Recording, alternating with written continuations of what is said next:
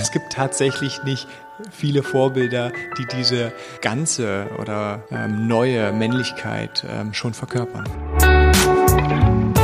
Moin, hallo und willkommen zum Fearless Culture Podcast, in dem es um all das geht, worüber wir viel nachdenken, was uns nachts nicht schlafen lässt, worüber wir aber viel zu wenig sprechen, weil wir uns davor fürchten. Hier nicht, hier sprechen wir über all dies, damit wir uns davon befreien können. Im Podcast untersuchen wir, wie du eine Kultur erschaffst, in der es jeder und jedem Spaß macht zu wachsen.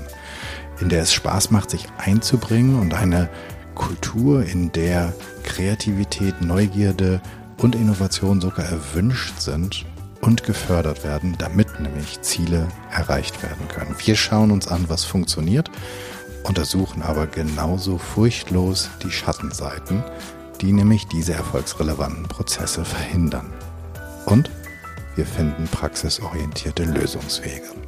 Im Podcast unterhalte ich mich mit Menschen, die sich bereits auf den Weg gemacht haben, die näher hinsehen, die genauer hinhören, die die richtigen Fragen stellen oder vielleicht sogar schon Antworten gefunden haben. Heute habe ich als Gast Giacomo Fritsche und ich muss das jetzt korrigieren, weil ich bin Gast bei ihm in seiner wunderschönen neuen Altbauwohnung in Berlin. Giacomo ist Co-Founder der Purpose Driven Men. Er hat Gesundheitswissenschaften studiert und eine Ausbildung als MBSR-Trainer, also Mindful Based Stress Reduction. Was das alles ist, erzählt er uns gleich. Wir kennen uns, ähm, kleiner Disclaimer, aus einem Workshop, den er geleitet hat. Da ging es um Männlichkeit und die neue Arbeitswelt oder neue Männlichkeit und neue Arbeitswelt und genau darüber wollen wir heute reden. Aber bevor ich jetzt wieder die ganze Zeit sabbel, sage ich ähm, danke, dass ich hier sein darf. Ähm, und herzlich willkommen im Podcast. Stell dich doch unseren ZuhörerInnen gerne noch einmal selber vor. Ja, ähm, herzlich willkommen hier in dieser Wohnung, die noch nicht so wirklich eingerichtet ist. Aber äh, wir haben auf jeden Fall zwei Sessel gefunden und eine Teekanne und zwei Tassen. Mein Name ist Giacomo und ich bin Trainer und Coach, ähm, habe mich eine Zeit lang an der Universität damit beschäftigt, wie sich Achtsamkeitsmeditation mit nachhaltigem Konsumverhalten zusammen ausgeht. Ähm, bin dann ähm, viele Jahre lang damit beschäftigt gewesen, das Thema Achtsamkeit, Stress und mentale Gesundheit in die Unternehmenswelt zu tragen, was ich auch heute noch mache. Und seit jetzt knapp zwei Jahren mit meinem äh, Partner Mike haben wir das Projekt äh, Purpose Driven Man ins Leben gerufen und ähm, sind dabei, dieses Thema auch in die Unternehmenswelt zu tragen, neue Männlichkeit. Genau. Und ähm, da finde ich die Frage nach einer Fearful Culture, gerade wenn wir aus dem Blickwinkel neue Männlichkeit oder Männlichkeit kommen, super spannend. Hast du Erfahrung von einer Kultur ohne Furcht, von einem Raum, in dem man sein kann, wie man will? Oder hast du zumindest eine Fantasie davon? Also für mich ist tatsächlich etwas Furchtloses in Bezug auf unser Thema Mannsein vor allem etwas, was mit meinen Gefühlen, was mit Verbundenheit und was mit Intimität zu tun hat. Also für mich ist sozusagen ein Raum, eine furchtlose Männerkultur, eine Kultur, die den Mut hat, das anzunehmen und sich das anzuschauen, was in uns selbst vor sich geht. Wow, furchtlos Verbundenheit, Intimität und Männlichkeit in einem Satz. Das, äh, jetzt könnte man ja sagen, äh, so ganz traditionell sind das ja Dinge, die sich so ein bisschen ausschließen, oder? Ähm, wo kommt diese diese neue Männlichkeit, dieses neue Männlichkeitsbewusstsein, falls es überhaupt neu ist, her? Und wo begegnest du ihm? Also dazu erstmal vielleicht dieses Wort etwas genauer beleuchtet, so neue Männlichkeit. Mhm. Ich benutze das explizit, weil ich nicht über eine spezifische Männlichkeit sprechen möchte sondern eher über neue Männlichkeiten. Also über eine Weiterentwicklung aus einer Limitierung, aus einer Reduktion auf bestimmte menschliche Qualitäten hin zu einer Offenheit, hin zu einer Menschlichkeit. Also dass wir von so einer traditionellen Männlichkeit, die sich ja reduziert auf Ernährer, Eroberer und Beschützer, hin uns entwickeln, das ja weiterzudenken und weiterzuführen und andere Aspekte, andere Rollen auch in dieses Bild von, was es bedeutet, ein Mann sein, zu integrieren. Und dabei, und das ist mir ganz wichtig, total wertschätzend mit diesen alten Rollen zu sein. Ich finde es total toll, wenn Männer Eroberer, Beschützer und Ernährer sind. Super. Und gleichzeitig ist meine eigene Erfahrung, dass es viel erfüllender ist, viel kraftvoller, viel mehr Spaß macht und eine Brisanz bekommt in unserer gesellschaftlichen Situation, dass Männer den Mut haben, so dieses ganze Spektrum ihrer Menschlichkeit mehr zu leben und zu erkunden. Klingt fast ein bisschen utopisch, das eine wie das andere zu haben. Hast du einen, hast du einen Role Model? Hast du ein Vorbild, wo wir den Ernährer, Eroberer und Beschützer und denjenigen, der, was hast du gesagt, Verbundenheit, Verletzlichkeit und Intimität ähm, in einer Person, wo wir das erleben können? Also ich, mein, mein, mein Punkt ist, ich verstehe das immer kognitiv so. Und trotzdem ist es ja so, dass ich immer denke, hm, okay, jetzt lass mal, lass mal kurz in meiner Fantasie, weil das menschliche Hirn versucht ja immer abzugleichen mit irgendetwas, was es kennt. Und dann ähm, kann, kann, kann ich bei mir im Kopf quasi richtig so die, die einzelnen Schubladen hören, die aufgehen. Und ich gucke überall rein und denke, nee, finde ich keinen. Wer ist denn das? Und es ist ja super viel schwieriger, etwas komplett Neues zu erschaffen, als etwas, was es gibt, zu adaptieren und für sich formbar zu machen.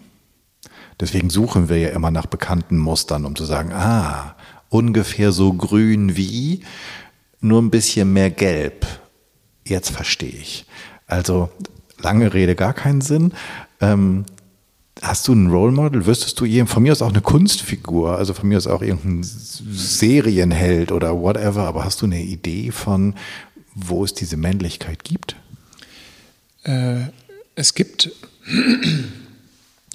Steve Curry, das ist ein NBA-Star, äh, der bei den Golden Warriors in Amerika spielt und der hm, mehrmals zum ähm, wertvollsten Spieler der Liga gekürt wurde und der immer wieder betont, wie wichtig Mitgefühl ist mhm. und wie wichtig ähm, in seiner Rolle als Basketballspieler das Gemeinsame ist. Es gibt so ein schönes Sprichwort Ubuntu, ein afrikanisches mhm. Sprichwort, ich bin, weil wir sind. Und ich finde tatsächlich, äh, dass äh, dieser Basketballspieler tatsächlich einerseits eine extreme Leistung bringt und sehr geradlinig ist, sage ich mal so, ähm, Qualitäten verkörpert, die traditionell mit Männlichkeit verkörpert werden, ne, so Schnelligkeit, Entscheidung etc. und gleichzeitig aber immer wieder in dem Art und Weise, wie er auftritt, betont, dass er einfach nur in Anführungsstrichen ein Teil dieses Teams ist. Und darüber hinaus gibt es nicht viele Vorbilder. Ja, es, gibt, es gibt tatsächlich nicht viele Vorbilder, die diese ähm, ja, ganze oder ähm, neue Männlichkeit ähm, schon verkörpern. Und wenn du jetzt ähm, im, gerade auch im Kontext von Arbeit unterwegs bist. Also durchaus ein Kontext, in dem ich mich auch bewege. Ähm, wie erlebst du dort Männlichkeit und die Bereitschaft, ich meine jetzt gar nicht, gar nicht sofort die Bereitschaft, sich auf neue Männlichkeit einzulassen, sondern allein nur die Bereitschaft, sich neue Männlichkeit erst einmal anzusehen und Vorteile zu erkennen, weil wenn du losgehst und wir nehmen jetzt mal irgendein Unternehmen und da sagst du, naja, Freunde, es geht, lass uns doch mal einen Blick werfen auf Verletzlichkeit, Verbundenheit und Intimität, ähm, wir machen eine Kaffeepause und treffen uns in zehn Minuten wieder, dann könnte ich mir vorstellen, stehst du ziemlich alleine im Raum. Ähm, also vielleicht sind noch so, so ein paar Frauen, die auch zugehört haben, sind über und denken, oh, das ist spannend, mal gucken, wer bleibt. Ähm, aber wie, wie erlebst du das da? Ja, du nagelst mich jetzt auf diesen drei Wörtern fest, aber ich, ja. ich, äh, ich stehe dazu, ich bleibe bei diesen drei Wörtern.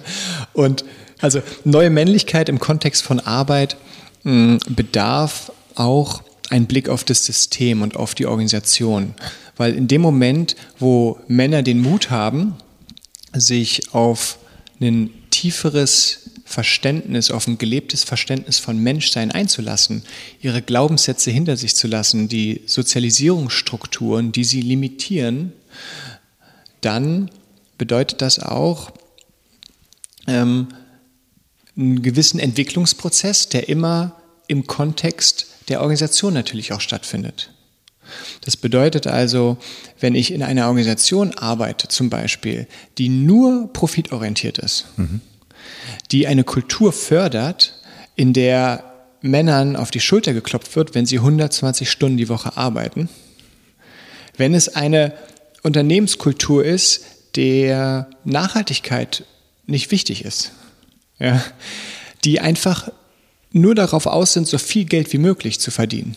Und diese Männer und Führungskräfte denn bei mir ein Training machen, dann werden die danach weniger Performance haben. Okay, also all, für all die, die äh, äh, zuhören und gerade noch vorhatten, sozusagen dich zu engagieren, jetzt sind es ein paar weniger geworden.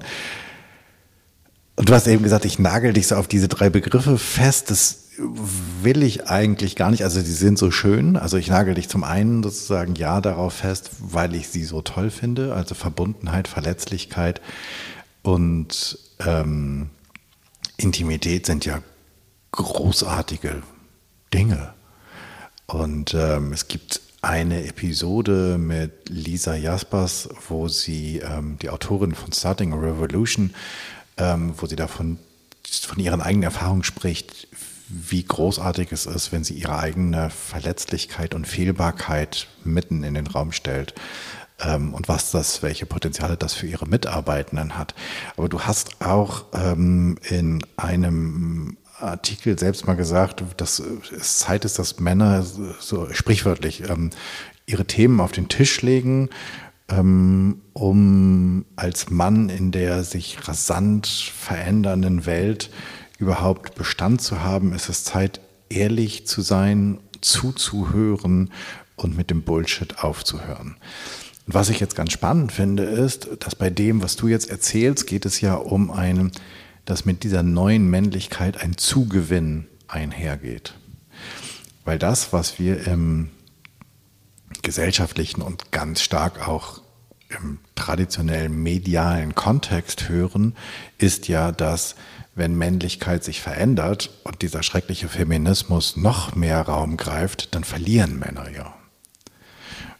Und wie brichst du das auf, dass es nicht um ein Verlieren, sondern um ein Gewinnen geht? Ja, lass mich da wieder anschließen an, an Organisationen, die zukunftsorientiert denken, mhm. die bereit sind, den Wandel zu akzeptieren, die äußere Strukturen verändern, die auf Selbstorganisation umsteigen, die den Mensch, die Bedürfnisse, People, Planet, Profit, die diese Aspekte mehr ins Zentrum wirtschaftlichen Handels bringen, ja, die die Interdependenz von ihrem wirtschaftlichen Handeln erkennen mit der Natur, mit den Menschen, mit der Gesellschaft. Und diese Unternehmen hm, gibt es ein Glück immer mehr, mhm. die Verantwortung übernehmen, die mhm. nicht nur profitorientiert denken, sondern darüber hinaus auch die Umwelt, die Natur, das Gemeinwohl mitdenken. Und im Kontext dieser Transformation der Arbeitswelt hin zu neuer Arbeit macht es Sinn, Kompetenzen zu umarmen, Kompetenzen sich anzueignen, wie zum Beispiel Mitgefühl und Verbundenheit. Dass in dem Moment, wo ich lerne, meinen eigenen Gefühlen zu begegnen, eine innere Resonanzfähigkeit entwickle, aus diesem limitierten Verständnis von Männlichkeit aussteige und so eine Menschlichkeit lebe, ich im Endeffekt in dieser neuen Arbeitswelt genau die Kompetenzen bekomme, die es braucht, um eine verbundene Art von Führung zu ermöglichen. Du hörst den Viertes Culture Podcast, übrigens absolut werbefrei und deshalb ein Hinweis in eigener Sache. Würdest du auch gern die Kultur in deinem Team oder in deiner Organisation verbessern, an deiner Führungskompetenz arbeiten oder zumindest darüber reden, wie du Veränderungen erfolgreich initiierst? Dann sprich mit Jan. Er hat sowohl mit Dutzenden Experten hier im Podcast gesprochen, als auch eine ganze Reihe von Kulturveränderungen begleitet, Teambuildings initiiert und Führungskräfte bei der fachlichen und persönlichen Entwicklung unterstützt. Alle Kontaktinformationen und mehr Details zu seiner Arbeit findest du auf janschleifer.com. Weiter geht's mit dem Interview. Ich, ich habe dann immer so diese, diesen, diesen kleinen Kritiker auch bei mir auf der Schulter sitzen nach dem Motto, ja, und gibt's, und gibt's diese Unternehmen auch außerhalb unserer Bubble? Ähm, und ist es wirklich, also ist das wirklich ein Paradigmenwechsel, der da draußen stattfindet, oder ist das etwas, was man, ich, ich sage es einfach in, in äh, Köln, Ehrenberg, in Hamburg, Eimsbüttel und in Berlin, Kreuzberg sich wünscht, aber der ganze Rest der Welt denkt so, oh, ich habe eine geile neue Karre und die hat 370 PS, damit knatter ich jetzt mal durch die Gegend. Ähm, und die Unternehmen denken, oh geil, Profit irgendwie um drei Prozent gesteigert, versteckt den Kram mal irgendwie unter der Mülldeponie. Also ist, leben wir diesen, leben wir diesen, diesen Wechsel wirklich? Oder ist das, sind wir noch sozusagen im Bereich von Grassroot? Also ist das etwas, was ganz, ganz klein ist? Und daran anschließend, ich weiß, das sind jetzt wieder ganz viele Fragen auf einmal, aber daran anschließend, ähm, glaubst du, dass es wichtiger ist, dahin zu gehen, wo die kleinen Graswurzeln gerade wachsen? Oder glaubst du, dass es wichtiger ist, dahin zu gehen, wo noch die alten Strukturen sind, um da die Samen zu sehen, auch wenn nur einer von 3000 aufgeht? Also wir nehmen ja gerade diesen Podcast äh, auf, während äh, oder kurz nachdem die Klima, die weltweite Klimakonferenz stattfindet. Mhm. mhm. Und ich glaube tatsächlich, dass ähm, es keine andere Möglichkeit gibt, um wirklich unser Überleben zu sichern auf dieser Erde, um wirklich radikal neue Wege des Wirtschaftens und der Klimaneutralität nach vorne zu bringen. Also ich glaube, das ist tatsächlich wissenschaftlich gesetzt, dass es da einen enormen Wandel braucht, wenn wir die Ziele erreichen wollen, die es zu erreichen gilt. Mhm. So. Und auf der anderen Seite finde ich das auch interessant, um wieder so ein Stück weit mehr zum Mann und zum Individuum zurückzukommen, dass das Mindset, in dem wir traditionell sozialisierte Männer leben, und ich schließe mich da mit ein, weil das mich auch geprägt hat. Ich habe mindestens zwölf Filme mit Arnold Schwarzenegger geguckt, ja, wo so eine limitierte Menschlichkeit mir so ja, vorgegaukelt wurde als Männlichkeit und das hat mich geprägt, ja, so. Und wenn wir hinschauen, dann sehen wir natürlich Männer mit viel mehr Privilegien als andere, als Frauen, als Transmenschen, als viele andere auf diesem Planeten. Ja. Und gleichzeitig ähm, gibt es in Deutschland eine ganz bedrückende Zahl und das, diese Zahl lautet, dass drei Viertel aller Selbstmorde von Männern begangen werden. Mhm. So. Und wenn wir schauen, äh, wer meldet äh, ein Burnout und Depression, sind wieder Frauen äh, proportional mehr vertreten. Mhm. Aber die Hard Facts, die traurigen Hard Facts, zeigen, dass da ein enormer Leidensdruck besteht. Mhm.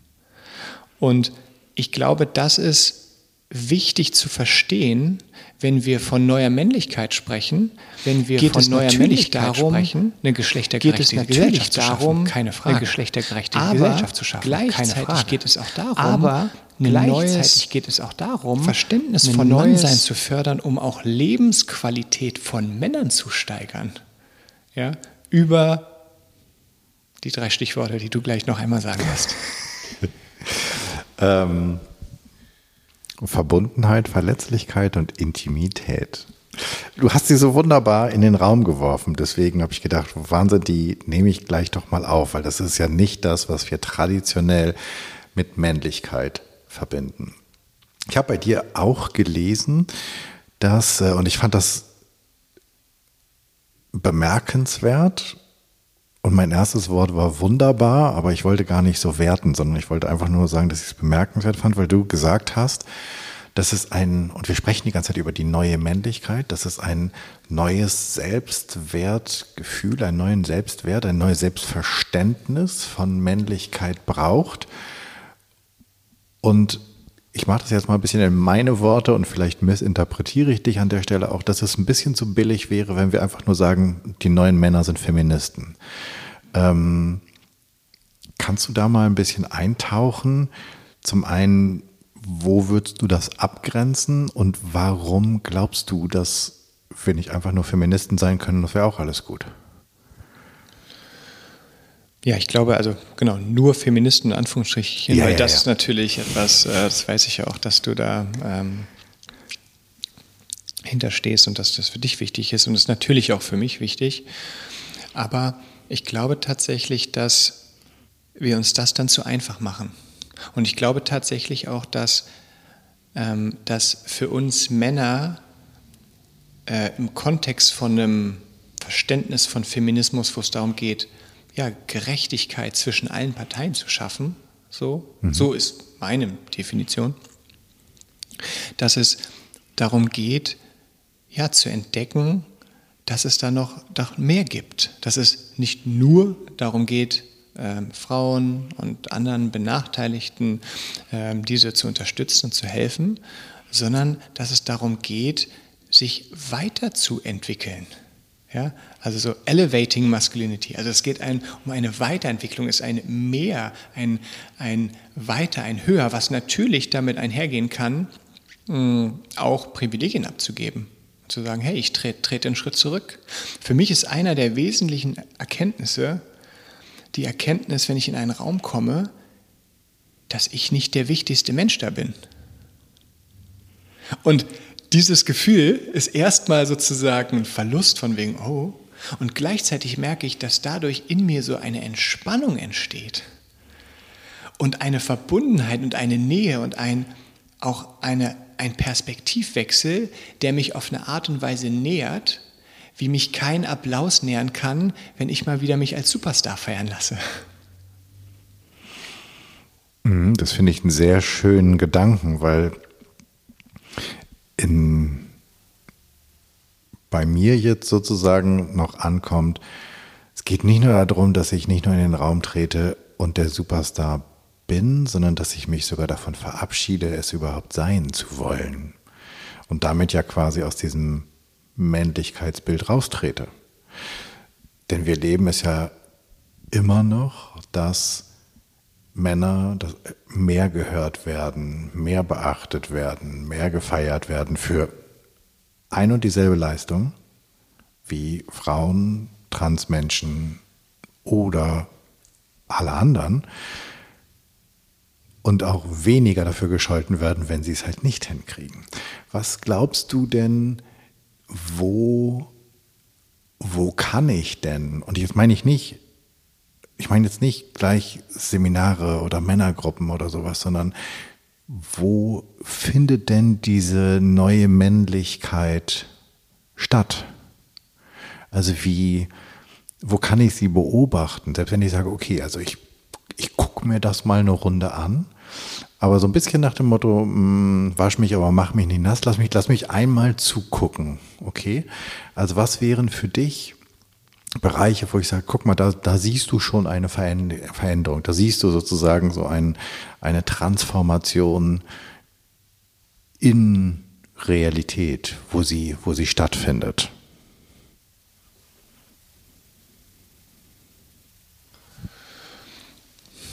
Also, ich denke, es gibt, ähm, es gibt wenig Männergruppen wo das gelebt wird bisher. Mhm. Das ist tatsächlich auch der Grundgedanke von Purpose Driven Man, dass wir diese Räume äh, schaffen wollen. Mhm. Ja. Ich spüre es jetzt gerade zwischen uns, so eine, irgendwie so eine, ja, so eine Offenheit und so ein Vertrauen, was langsam entsteht, obwohl wir uns erst kurz kennen. So. Und es ist natürlich immer hier und da in Beziehungen erlebbar, auch zwischen Männern. Mhm. Und gleichzeitig höre ich immer wieder die Rückmeldung, wenn wir uns treffen als Männergruppe im Kontext unserer Workshops, dass viele Männer einfach nur darüber verwundert sind und positiv überrascht, in einer Gruppe von Männern zu sein, wo kein Hahnkampf stattfindet. Mhm. Alleine, alleine nicht im Hahnkampfmodus zu sein, ist schon eine wertvolle Intervention und ein Erlebnis, zu sagen, oh wow, ja, ich kann einfach nur zuhören und sprechen und sein, wie ich bin. Und ich glaube, wenn du fragst, wo es anfängt, das sind kleine Bausteine, wo es anfangen kann. Jedermann von uns, indem wir anfangen zuzuhören. Indem wir uns selbst zuhören, indem wir einen Moment der Stille für uns selbst nehmen und zu schauen, wie geht es mir gerade? Ja? Indem wir einem anderen Mann, einem anderen Menschen zuhören. Das ist für mich der Beginn von Neumännlichkeit.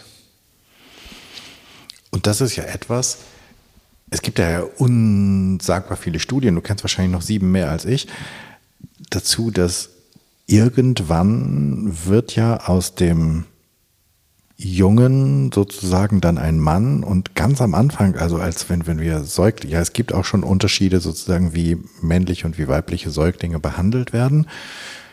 Wenn ich mich recht entsinne, ist, dass männliche Säuglinge viel, viel mehr Aufmerksamkeit von ihrer Mutter bekommen als weibliche Säuglinge und das nimmt ja irgendwann dann rapide ab. Also irgendwann sozusagen, wenn wir mal davon ausgehen, sie haben am Anfang ein und dieselbe Entwicklung, auch emotional, weil wir sind ja theoretisch biochemisch bis auf einen klitzekleinen Unterschied relativ gleich. Ähm, aber irgendwann verlieren wir ja den Zugang zu Verbundenheit, Verletzlichkeit und Intimität. Ist das heute, also schon wieder zwei Fragen auf einmal. Das eine ist, ist das bei der heutigen Jugend immer noch so? Und, oder ändert sich das? Und das Zweite ist, hast du eine Idee, wann wir den verlieren und wodurch wir den verlieren? Also eine ganz wesentliche Phase ist die der Pubertät. Wenn wir, es gibt auch hier eine, eine interessante Studie, das sind wieder harte Fakten, aber das ähm, in England wurde eine Studie gemacht, wo die Selbstmordrate zwischen äh, Mädchen und Jungen so ungefähr bis 9, 10, 11 ähnlich hoch oder niedrig ist. Und ab 12, 13, wenn die Pubertät einsetzt, sich die Selbstmordrate bei Jungs vervierfacht im Gegensatz zu denen der Mädchen oder heranwachsenden Frauen. Mhm. Und das Interessante ist, dass wir als Männer, und ich glaube, also ich kann da voll mitfühlen, ich gehe davon aus, dass du auch da mitfühlen kannst, dass wir wir wollen dazugehören. Wir wollen am besten zu den Coolen dazugehören auf dem Schulhof. So, und deshalb gucken wir uns die Verhaltensmuster an, die diese Jungs haben und imitieren die, um dazuzugehören. Und wir gehen halt jetzt stereotypisch nicht zusammen auf Toilette und quatschen über Geschichten, ja, mhm. sondern wir bekämpfen uns. Ja? Wir spielen miteinander, Konkurrenz, der einsame Wolf und jeder macht so sein eigenes Ding. Und ich glaube tatsächlich, dass sich so diese, ja, diese Muster einfach herausbilden aus, der, aus dem Bedürfnis dazuzugehören, ähm, was sich dann letzten Endes als ja, Gefängnis herausstellt, als limitierte Männlichkeit. Mhm. Das dann ja irgendwann im Kontext von Arbeit, im auch intern miteinander wettstreitenden Teams oder Abteilungen fortsetzt. Und jetzt finde ich auch spannend, dass es ja wahrscheinlich auch 10.002 Studien dazu gibt, wie viel profitabler, effizienter kollaborative Teams sind. Und wie wenig dieser Wettkampf die ganze Zeit uns und das Unternehmen wirklich fördert, sondern eigentlich das Gegenteil. Und trotzdem, und diese Studien sind nicht neu, trotzdem kannst du fast in jedem Unternehmen die Tür aufmachen und du erlebst Wettkampf und nicht Kollaboration. Jetzt würde man ja eigentlich sagen, Unternehmen sind profitgetrieben, ergebnisorientiert. Wenn sie dem denn wären, müssten sie nicht schon lange umgestiegen sein auf ein anderes Modell und warum sind sie es nicht? Ja, das ist tatsächlich so. Ja, das ist sozusagen so, dass das ähm, ja unser Wirtschaftssystem, die Organisation, der Gross unserer Organisation hängt einfach der Zeit hinterher.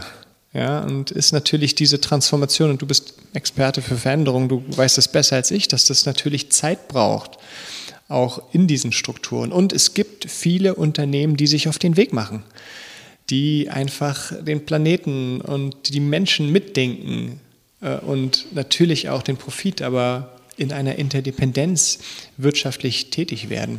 Und eine zentrale Stellschraube ist, Männer abzuholen und Männern den Mehrwert davon ja, schmackhaft zu machen, mhm. indem sie erleben, was es bedeutet, wenn ich mit meinen Gefühlen mich auseinandersetze, mhm. wenn ich mich äh, furchtlos in die Innenwelt begebe.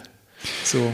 Jetzt bin ich bei Männern abholen. Jetzt habe ich wahrscheinlich so viele Gespräche mit gescholtenen in Tüdelchen jetzt bitte, ja? Also als sowieso alles, was wir hier von die Männer und die Frauen sagen, liebe ZuhörerInnen, ist, wir spielen mit Stereotypen, weil es so schön einfach ist, Bilder zu malen, die in den Köpfen entstehen, die zu irgendwas zwischen 89 und 98 Prozent wahr sind nie komplett. So, bitte, das wir, hätten wir am Anfang sagen sollen.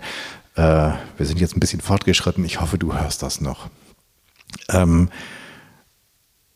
genau, und ich wollte sagen, dass wenn du, wenn du sagst, Männer abholen, dann habe ich eine ganze Reihe von Frauen im Ohr, die sagen, sorry, Männer, wir, niemand holt euch ab. Wir haben euch ein Leben lang alles hinterhergetragen.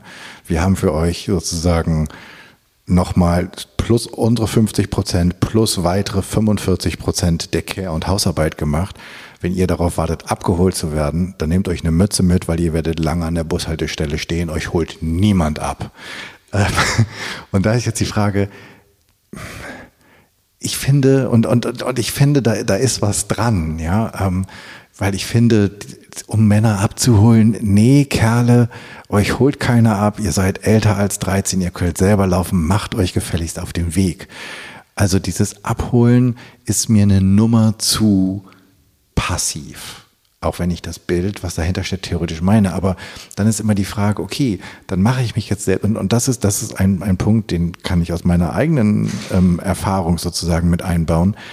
Ähm, dann nehme ich mir irgendwann eine Mütze und stelle mich an die Bushaltestelle und guck mal, wo es hinfährt. Aber da fährt ja auch nicht so viel. Ne? Da, da stehst du wie auf dem Dorf, wo morgens irgendwie einer fährt und der nächste fährt nächsten Montag um 17 Uhr.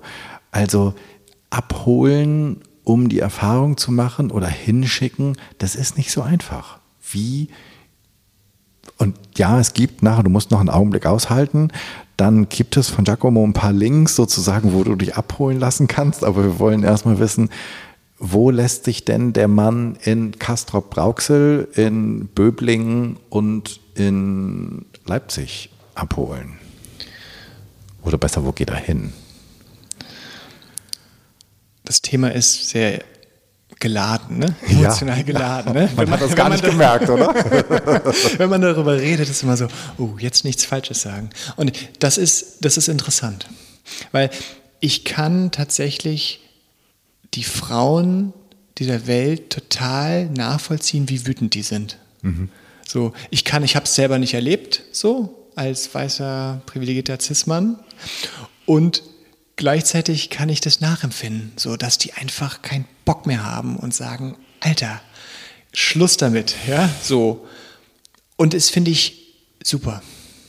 Ja, die sollen weitermachen. Und das ist so eine gute Dynamik, die entstanden ist in den letzten 40, 50 Jahren, die ganze Emanzipation. Und gleichzeitig ist meine Erfahrung, dass dieser berechtigte, emotional aufgeladene Feminismus vom Auftreten wenig Männer abholt, sondern ja, ja. Dieser, dieser Bus, ja. da steigen die Männer, nicht viele Männer ein. Es gibt manche und das ist, ist super und weiter so. Und ich glaube tatsächlich aber, dass 99 Prozent der Männer sagen, ich bleibe sitzen an der Bushaltestelle. Und ich glaube tatsächlich, dass dieses aufgeladene Momentum, was wir zurzeit haben, bei vielen Männern erst einmal Unsicherheit auslöst und dann eher Angst und Widerstand. Und Angst ist tatsächlich ähm, das größte Hindernis für Veränderung und Transformation. Ach, ja. Habe ich gehört. Ja, da könnte was gut dran sein. Und die Frage ist jetzt, wie wir einerseits mit einem großen Respekt vor dem Feminismus und dieser ganzen Bewegung, die in diese Gesellschaft mit aller Wucht drängt, zum Glück, jetzt ganz explizit die Männer auf eine Art und Weise ansprechen können, die einerseits das Thema Geschlechtergerechtigkeit integriert, aber darüber hinaus einfach ein Narrativ zeichnet, ein Weg zeichnet, der den Mehrwert von einer reflektierten Männlichkeit für den Großteil der männlichen Bevölkerung klar macht. Zu sagen, hey, vertrauensvoll, verbunden mit jemandem zu sprechen, das ist so nährend. Und es ist auch toll, im Außen, es ist auch toll, einen Porsche zu fahren. Super. Aber in dem Moment, wo ich externalisiere, wo ich Sinn ausschließlich im Außen finde, um meine innere Leere zu kompensieren, in dem Moment wird es kritisch. Und in dem Moment, wo ich erkenne, dass ich etwas schaffen kann im Außen, das akzeptiere und mich aber auch der Innenwelt zuwende, wieder den Begriffen, den Gefühlen und merke, Sinn erleben speist sich auch aus Beziehungsfähigkeit, ich glaube, dann äh, gehen wir einen ganz interessanten, neugierigen Schritt, äh, zu dem ich alle mutigen Männer einlade. Und alle Menschen, die sich als Mann identifizieren. Bevor wir jetzt die Links droppen, auf, du, auf die du schon ganz gespannt bist und auf die du dich freuen kannst, du kannst übrigens jederzeit klicken in die Shownotes, ähm, würde ich gerne noch eine Schleife ins Unternehmen drehen, weil ich versuche, ich, ich merke, wie ich heute darum herumeier, immer sozusagen auf das System einzuschlagen, ähm, weil es irgendwann so eine alte Leier wird. Aber wir sind irgendwie wieder an einem Punkt, wo, wenn wir uns Männlichkeit als ein Konstrukt angucken und das auch im Kontext von Arbeit sehen, wir waren eben schon beim Wettbewerb und bei Kollaboration, wir irgendwie an die Systeme ran müssen, wie wir zusammenarbeiten. Und vielleicht ist das ja auch nur mein Gefühl, weil ich dann doch manchmal ein bisschen schwarz-weiß sehe. Hast du, wie machen wir das? Weil wir werden wahrscheinlich nicht die Revolution ausrufen. Also wie verändern wir, wie transformieren wir Strukturen, Kulturen, patriarchale Kulturen in Organisationen, zum Besseren der Organisation und zum Besseren der Menschen und der Männer, die darin leben, für eine komplette Gesellschaft. Hast du eine Idee, wie wir das angehen? Weil auf die Barrikaden, Sturm auf die Bastille, das ist jetzt, das scheint so ein bisschen oldschool zu sein. Was machen wir stattdessen? Ich glaube, was es braucht, sind männliche Pioniere. So Männer, in Organisationen, die im Leben stehen, die schaffen, die einen Drive haben, die Karriere machen, die Bock haben, was zu verändern und die gleichzeitig ein Bewusstsein dafür haben, dass Veränderung immer auch bedeutet, einen inneren Transformationsprozess zu durchlaufen. Und die einfach aufstehen und sagen, hey, Männer dieser Organisation, es ist Zeit. Es ist Zeit, darüber nachzudenken und zu fühlen, was mich als Mann unbewusst prägt und mein Verhalten steuert. Und das ist die erste Schublade, in die wir in unser Leben gesteckt werden. Das ist das Geschlecht, Männlichkeit oder Weiblichkeit. Mhm. Und ich glaube tatsächlich, dass diese reflektierte Männlichkeit, eine neue Männlichkeit ein ganz wesentlicher Baustein ist ein ganz wesentlicher Baustein ist in Transformationsprozessen, in Diversity-Schulungsmaßnahmen, in Leadership-Programmen. Ich glaube tatsächlich, wo wir anfangen können, ist ähm, diese Auseinandersetzung als Workshops, als Beratungsleistung, als Coachings einzubauen in diese ganzen Fortbildungsprogramme, die aktuell laufen, als wesentlichen Beitrag. Würde das bedeuten, dass ich, dass ich, bevor ich mit irgendeinem Inhalt beginne, ich hole mir jetzt gerade, falls ihr es nicht merkt, ich hole mir jetzt einen Tipp für meinen nächsten Workshop, ähm, dass bevor ich mit irgendeinem Inhalt beginne, ich quasi mit einer Gender-Frage starte, weil du hast gerade so schön gesagt, das ist die erste Schublade, in die du gesteckt wirst, wenn du geboren wirst, männlich, weiblich, noch bevor du geboren wirst. Und theoretisch ist das ja auch die erste Schublade, also wenn, wenn dem so ist, und wir, wir gehen jetzt mal davon aus, dann würde ja wahrscheinlich die erste Kategorie, nach der ich irgendetwas bewerte, beurteile, beantworte, immer sein, ist es männlich oder weiblich. Und müsste ich dann in jedem Training, in jeder Aufgabe, theoretisch in jedem Teammeeting erst einmal quasi eine Gender-Frage stellen, um zu einer, wenn nicht zu einer anderen Antwort, dann zu einem neuen Weg zu vielleicht der gleichen Antwort zu kommen?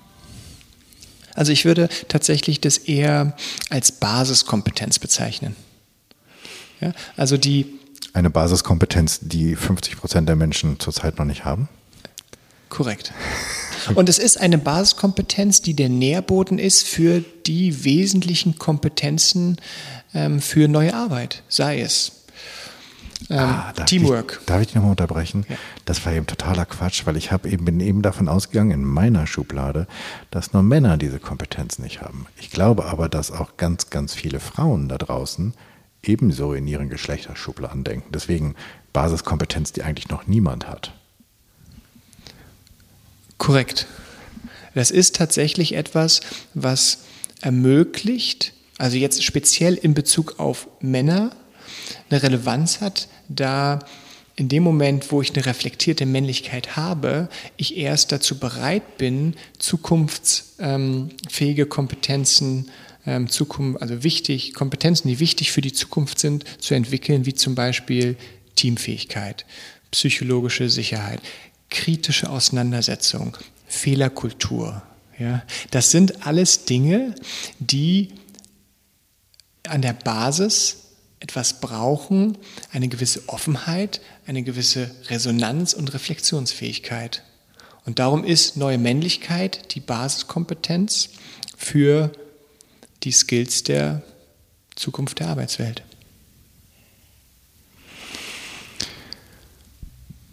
Wie kriege ich, wie kriegst du, wie kriegt ihr diesen Blick in das Unternehmen von Führungs, Führungsebenen sind gerne immer noch mehrheitlich männlich. Ja, es gibt die großen Ausnahmen, die werden auch medial schön gefeiert. Ich würde mal sagen, 80 Prozent, in 80 Prozent der Unternehmen sieht es deutschlandweit immer noch so aus, dass es hauptsächlich Männer sind, die ab einer gewissen Ebene ähm, im hochflorigen Bereich sind. Wie breche ich das überhaupt auf? Also wie, wie kriege ich diese Basiskompetenz da rein. Wenn ich jetzt in einem Unternehmen bin, ich höre diesen Podcast und ich denke so, hm, gar nicht blöd, was die beiden da sprechen. Wie, wie verklicker ich es meinen Kollegen? Wenn ich da ankomme und sage, Leute, lasst uns mal kurz überlegen, ob das eine rein männliche Sicht ist. Das, ähm, was, wo waren wir vorhin? Bei Verletzlichkeit? Die Verbundenheit ist dann vorbei. Also ich glaube tatsächlich, dass in, sage ich mal, traditionell aufgestellten Unternehmen es immer auch eine gewisse Neuorientierung der Strategie braucht, um den entsprechenden Rahmen zu setzen, um überhaupt diese Trainings und diese Basiskompetenz hm, zu entwickeln und in Entfaltung zu bringen. Das war vorhin von mir gemeint, dass so ja, klassisch traditionelle Unternehmen, die nur profitorientiert sind, tatsächlich ähm, vielleicht kein Interesse haben daran, dass die Menschen anfangen zu fühlen. Ja? Na, naja, die nur profitorientierten müssten ja eigentlich ein riesiges Interesse daran haben, weil sie werden ja profitabler. Du hast zwar vorhin gesagt, dass ähm, die Teams danach vielleicht auch was anderes entdecken als nur den Profit. Aber trotzdem ist es ja so, wir wissen, was ist ich, dass diverse Teams äh, oder diverse Teams besser arbeiten, dass sie zukunftsfähiger arbeiten und dass da mehr am Ende bei rumkommt. Also warum, also warum sie es nicht tun? Alles klar, weil es gegen ihre Muster spricht. Weil wir haben ja, also das ist ja nicht, also es geht ja nicht darum, hier, was weiß ich, SAP gegen Oracle auszutauschen, sondern es geht darum, eventuell 40, 45, 50 Jahre gelebte Muster zu verändern. Und ähm, jetzt bin ich vielleicht äh, ein treuer Hörer dieses Podcasts oder sowieso ein Mann, der denkt, alles klar, lass, lass uns das mal angehen. Wir sind, keine Ahnung, Mittelständler, 400 Leute, alles nur Kerle. Ja, wenn ich drüber nachdenke, haben die gar nicht so unrecht. Ähm, trotzdem will ich ja auch nicht, also ich weiß ja, wie das Spiel geht.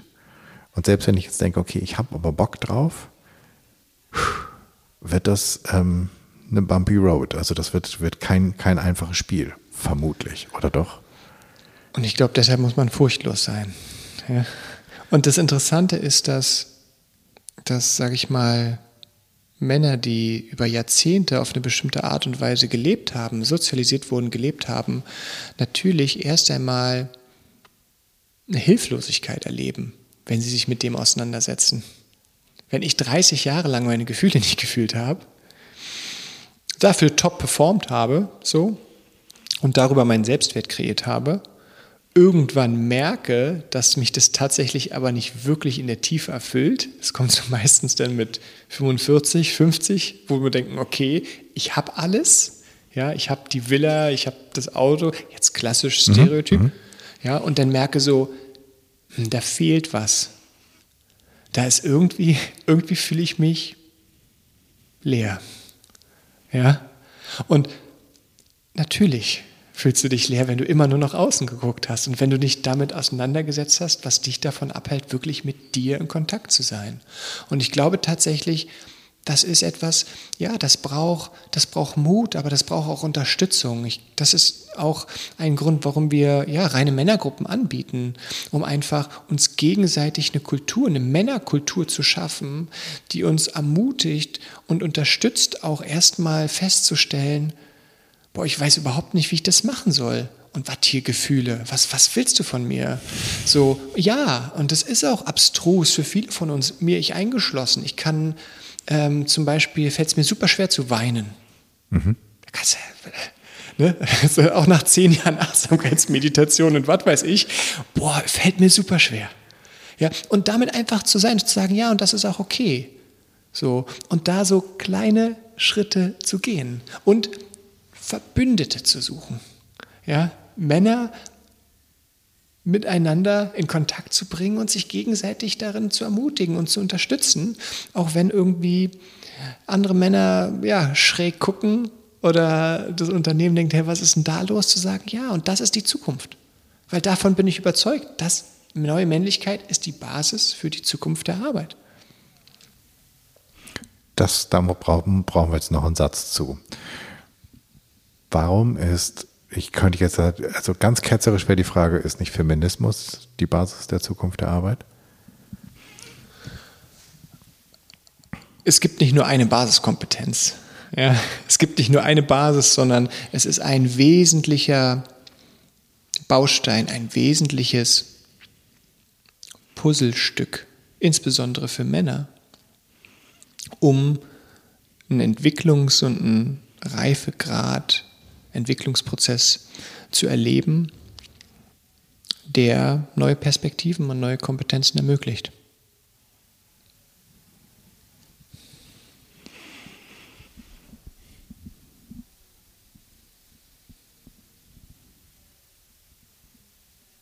Mhm. Ich muss gestehen, dass ich immer noch an dem Punkt hadere.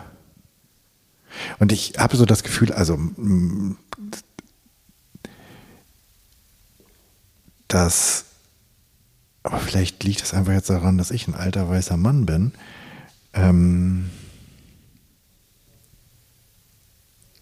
dass ich den Zugang, also vielleicht gibt es diesen, diesen paradiesischen Garten der neuen Männlichkeit. Ich fände ihn cool. Und vielleicht gibt es sogar eine ganze Menge Männer, die mehr oder minder bewusst danach suchen. Also dieser Eingang ist versteckt und zwar so versteckt wie ein geheimer Club. Vielleicht, und jetzt gibt es zwei Ideen in meinem Kopf, vielleicht ist es gut, dass es versteckt ist wie ein Club, dass man danach suchen muss. Aber vielleicht gehen ganz viele auch dran vorbei und finden das gar nicht. Und laufen tagtäglich dran vorbei mit, mit so einer Sehnsucht. Du hast doch irgendwann mal was gesagt über die Sehnsucht des ganzheitlichen Menschseins. Und da fällt mir auch John Eigner ein, mit dem ich auch mal eine Episode gemacht habe, der auch ähnlich wie du von der Beschränkung des Menschseins der Männer spricht. Und worauf ich aber zurückkommen will, ist, ähm, wie komme ich, wo ist die Pforte? Wo ist die Pforte zur neuen Männlichkeit? Gerade auch im Kontext von Arbeit.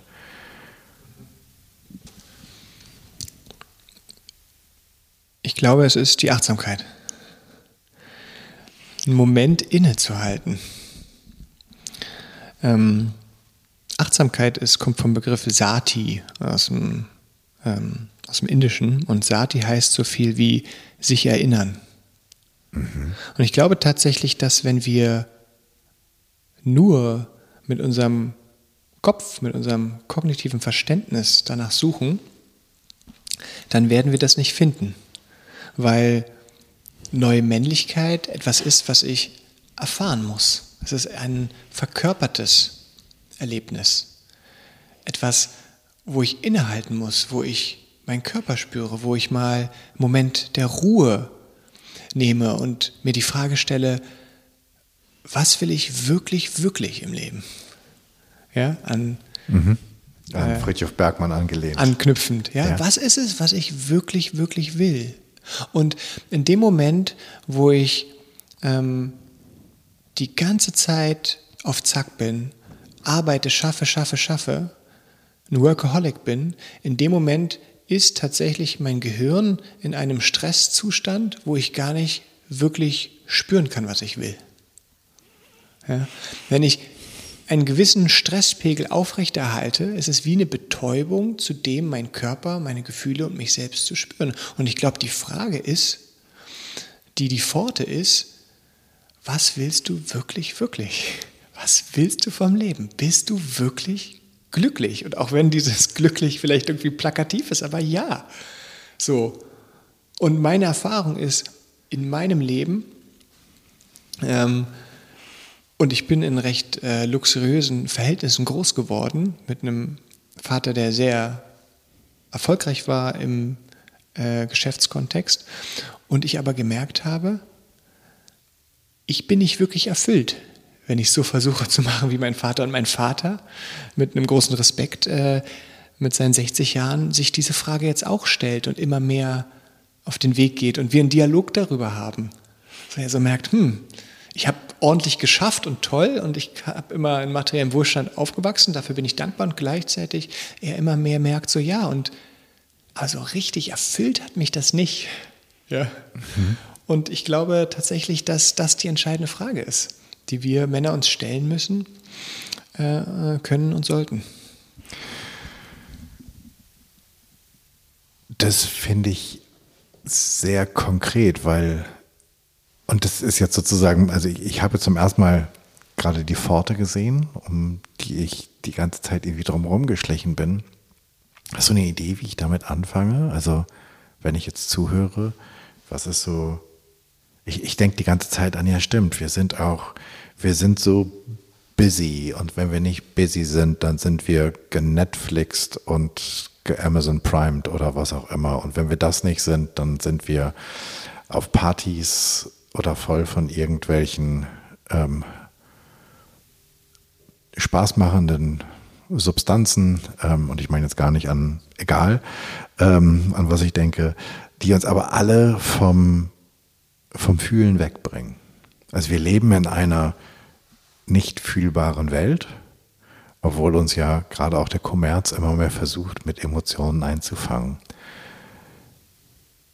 Hast du eine Idee, wie man da rauskommt oder wie bist du da rausgekommen? Wie kommt Mann mit Doppel-N da raus?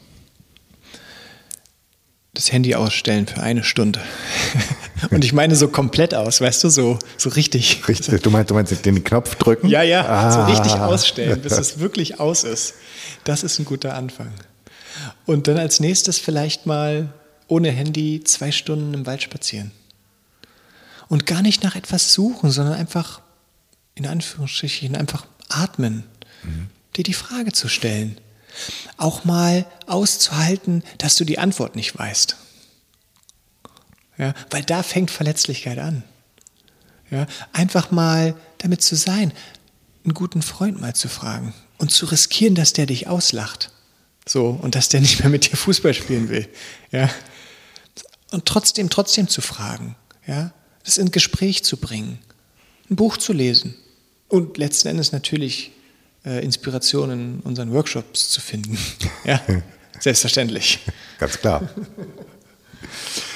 ähm, ja, ist ganz, ganz spannend. Ich habe gerade auf dem Weg hier zu dir, ähm, habe ich einen Post, ich glaube bei LinkedIn gelesen, von jemandem, der, die, der erzählt hat, dass er seine ganzen Podcasts gelöscht hat.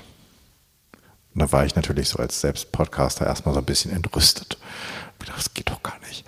Äh, und dann sagt er, naja, aber er, und er beschrieb das so, dass er quasi jede freie Minute mit Lernen verbringt und dass er den ganzen Podcast, den er folgt und den Podcast dann total glücklich ist, aber dass er das Gefühl hat, er ist sozusagen eigentlich nur noch umsummt von irgendetwas und dass er dem das mal beenden wollte und jetzt bis zum Ende des Jahres hat er seine Podcastliste leer gemacht und hört einfach keine mehr. Ich persönlich finde das natürlich ein bisschen übertrieben, gleich alle Podcasts zu löschen. Ähm, aber mir geht das auch so. Ich habe äh, lange Zeit, als ich, ähm, als wir noch einen Hund, einen Hund hatten, auf den Hunde, die Hundespaziergänge immer wunderbar dafür genutzt, ähm, Podcasts zu hören. Und habe irgendwann angefangen, das zu reduzieren, weil ich merkte, ich bin im Wald und ich habe gar nicht mitgekriegt, dass ich im Wald war.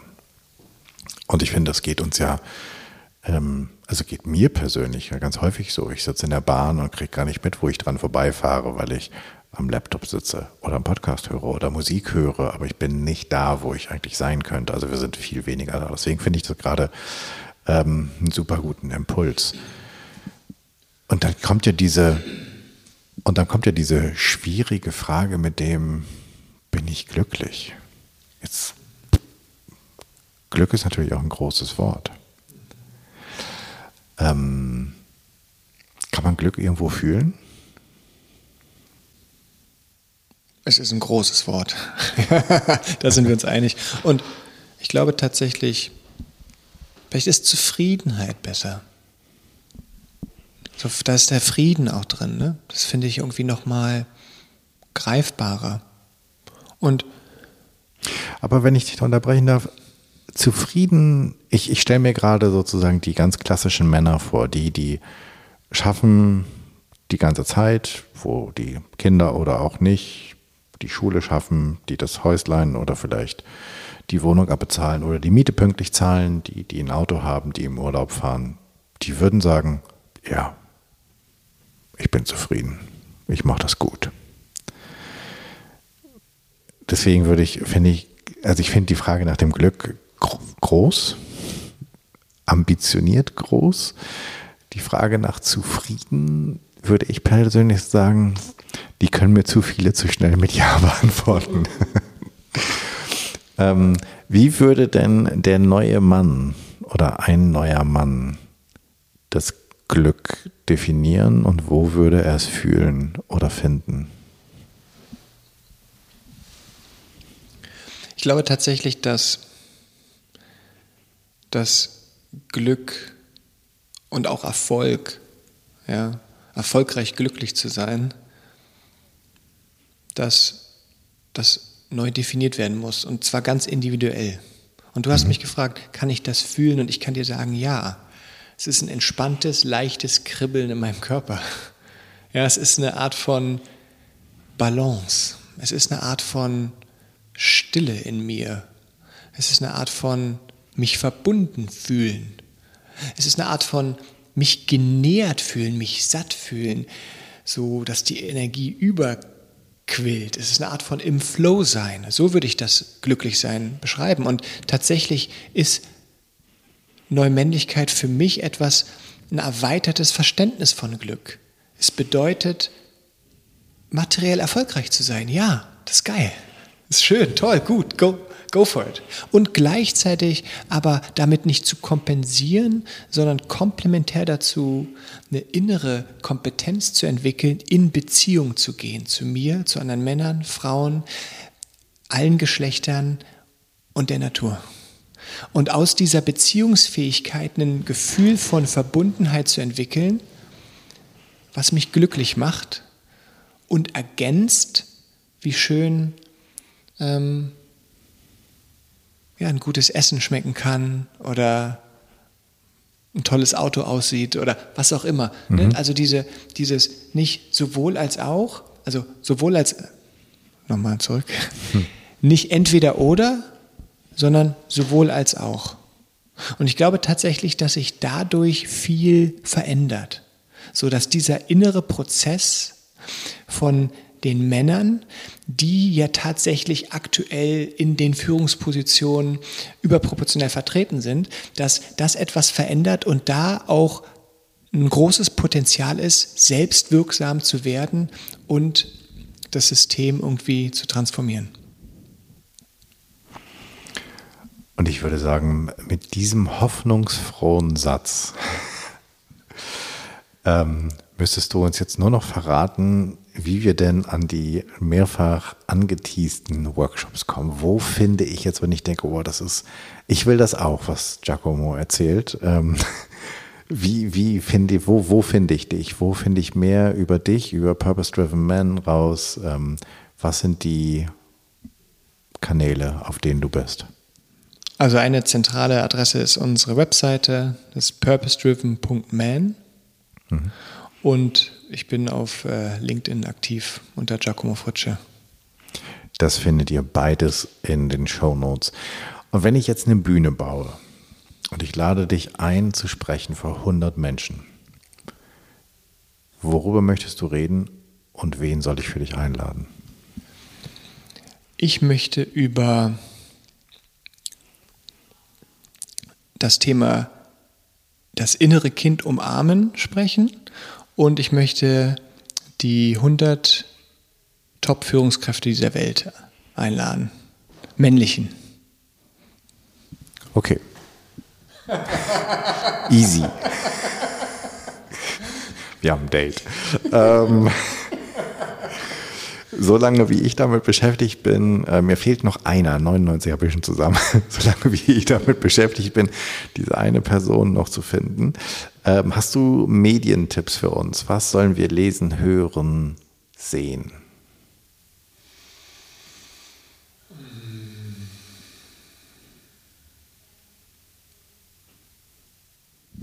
Es gibt ein schönes Buch von ähm, Joanna und Bettina, das heißt uh, New Work Needs Inner Work. Mhm. Das kann ich sehr empfehlen. Und für Männer und Frauen und alle Geschlechter. Sehr schön. Und jetzt zur allerletzten Frage, wenn ich jetzt bis zur nächsten Woche, bis zur nächsten Episode irgendwas anders machen soll, irgendwas ausprobieren soll, welche Challenge, welche Aufgabe hast du für unsere ZuhörerInnen?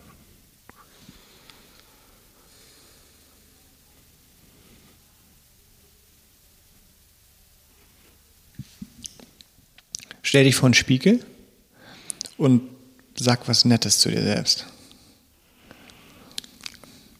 Das ist eine gute Aufgabe, äh, die nicht so einfach ist, wie man glaubt, werdet ihr feststellen. Und damit bis zur nächsten Woche, bis zur nächsten Episode. Ich danke dir, Giacomo, für dieses super spannende, inspirierende Gespräch und die vielen Runden, die du ähm, ganz geduldig mit mir gedreht hast. Danke dir. Danke für die Einladung. Das war's. Ich danke dir fürs Zuhören. Ich hoffe, es hat dir gefallen und es hat dich neugierig gemacht, einmal in dich zu hören, achtsam zu sein und dich nicht nur vor den Spiegel zu stellen und dir was Nettes zu sagen, sondern dich vielleicht auch zu fragen, was dich glücklich macht, was dich wirklich, wirklich glücklich machen würde. Und vielleicht stellst du das dem Mann oder der Frau oder wem auch immer, dem du im Spiegel begegnest. Ich hoffe, es hat dich auch inspiriert, darüber nachzudenken, wie du furchtloser wirst und wie du eine Fearless Culture erschaffen kannst. Ich freue mich über dein Feedback und Ideen, was ich noch machen könnte, was ich besser machen könnte. Für mich ist dieser Podcast ein Herzensthema und dein Feedback bedeutet mir deshalb sehr viel. Wenn du ein Thema hast, von dem du meinst, das müsste mal besprochen werden und du bist eine gute Ansprechpartnerin oder du kennst eine oder einen, dann schreib mir doch an podcast.janschleifer.com. Abonniere den Podcast, wo auch immer du am allerliebsten solche hörst. Und ich freue mich natürlich riesig, wenn du mir eine 5-Sterne-Rezension bei iTunes hinterlässt, denn damit wird der Podcast größer und mehr Menschen können ihn hören und wir können alle zusammen was verändern.